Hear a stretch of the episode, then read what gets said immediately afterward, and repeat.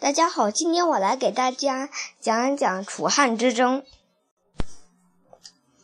秦朝残暴的统治激起了全国人民的反抗。继陈胜吴广的起义，也就是大泽乡起义以后，项羽和刘邦就相继起兵抗秦。秦朝灭亡了以后，项项羽自持功高，分封诸侯，自立为西楚霸王。刘邦力量弱小，无力同项羽抗衡，被封为汉王。刘邦在汉中广招人才，积蓄力量。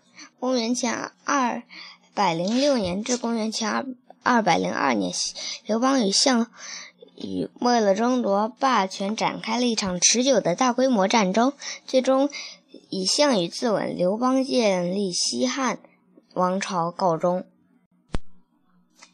这场战争是怎么爆发的呢？首先得从秦朝的残暴统治来讲起。秦始皇死后，秦二世昏庸无道。公元前的二百零九年，是陈胜吴广的起义就爆发了。九月，项梁、项羽和刘邦相继起兵。公元前二百零七年，秦朝灭亡。首先，在公元前二百零八年，项羽、项梁率领的楚军在。定陶大败秦军，项梁低估了秦军，放松了警惕。八月，秦秦军又在定陶大败楚军，项梁战死。公元前二百零七年，秦军将领张干围攻巨鹿，也就是今河北平乡的西南。项羽率领五万楚军。北上解巨鹿之围，他下令将士破釜沉舟，决死一战。楚军作战勇猛，九战九捷，秦军就投降了。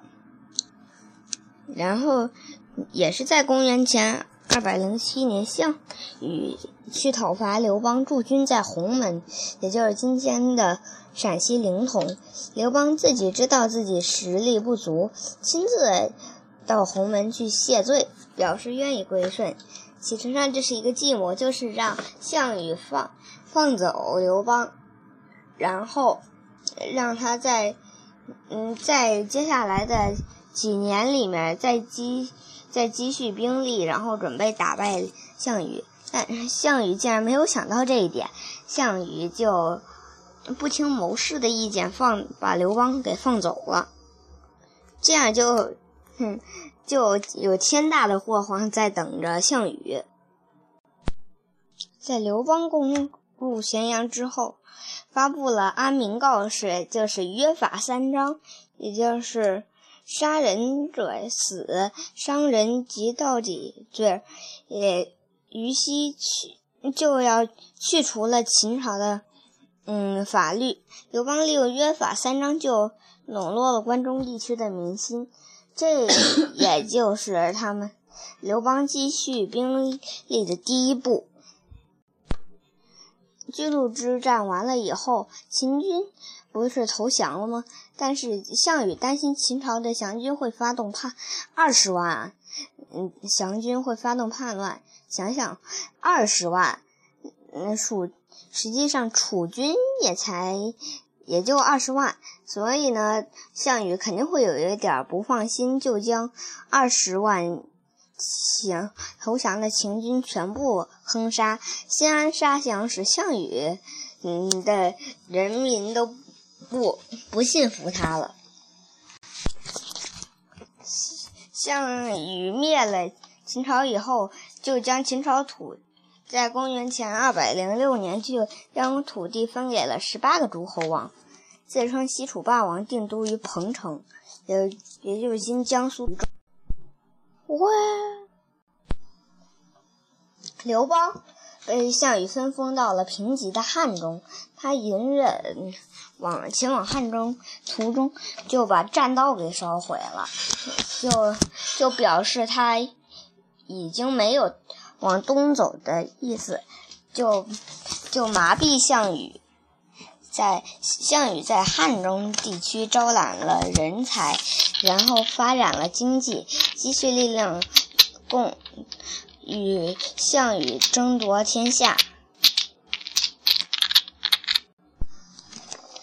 刘刘邦到了汉中以后，嗯，招揽完了人才以后，在公元前二百零五年，在并境口，也就是今河北并境交战，韩信设设计大败了赵军，赵军也就是嗯，也就是楚国西。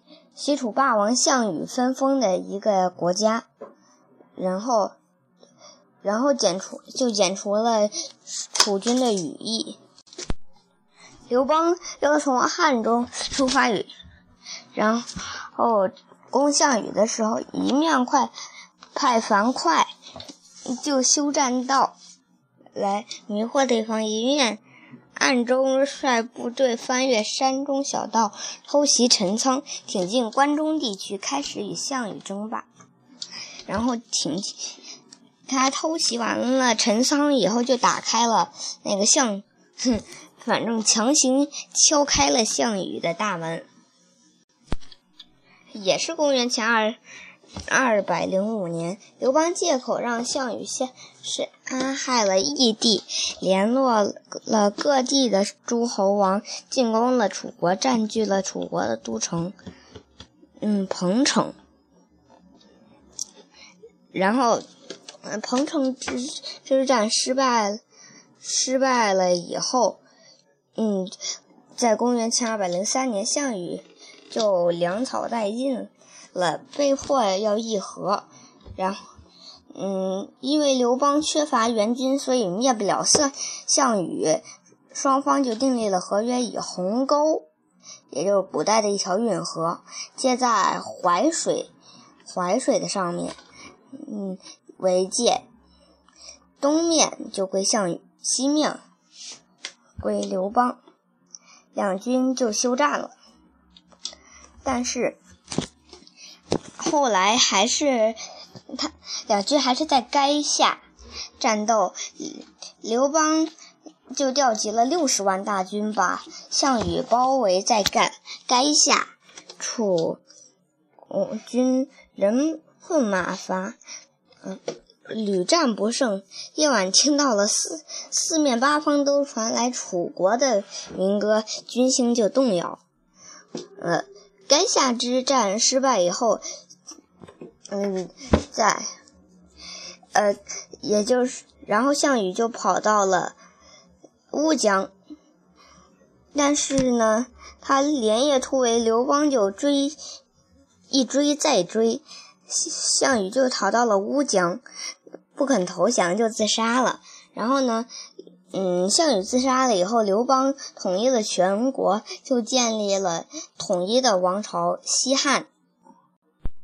我今天的节目就到这里，谢谢大家。